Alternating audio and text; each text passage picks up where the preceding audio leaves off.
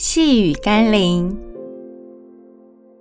相信与得着之间的距离叫做行动。今天我们要来读的经文是《路加福音》第七章第五十节。耶稣对那女人说：“你的信救了你，平平安安地回去吧。”从相信到得着所信的之间，唯一的途径是行动。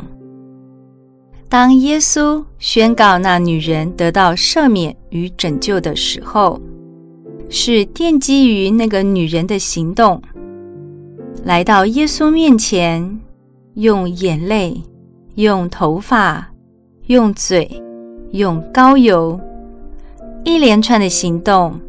当然，他也得到他心里所渴望的平安、赦免、自由。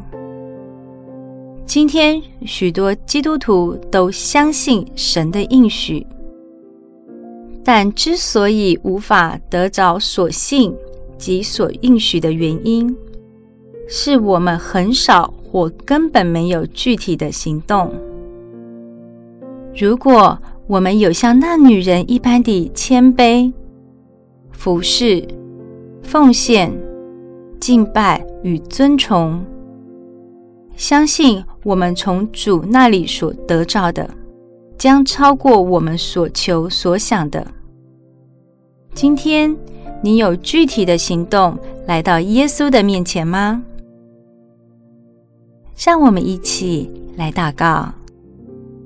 亲爱的主耶稣，有些人奢望不劳而获，理所当然地向你所求，仿佛你亏欠了他们什么。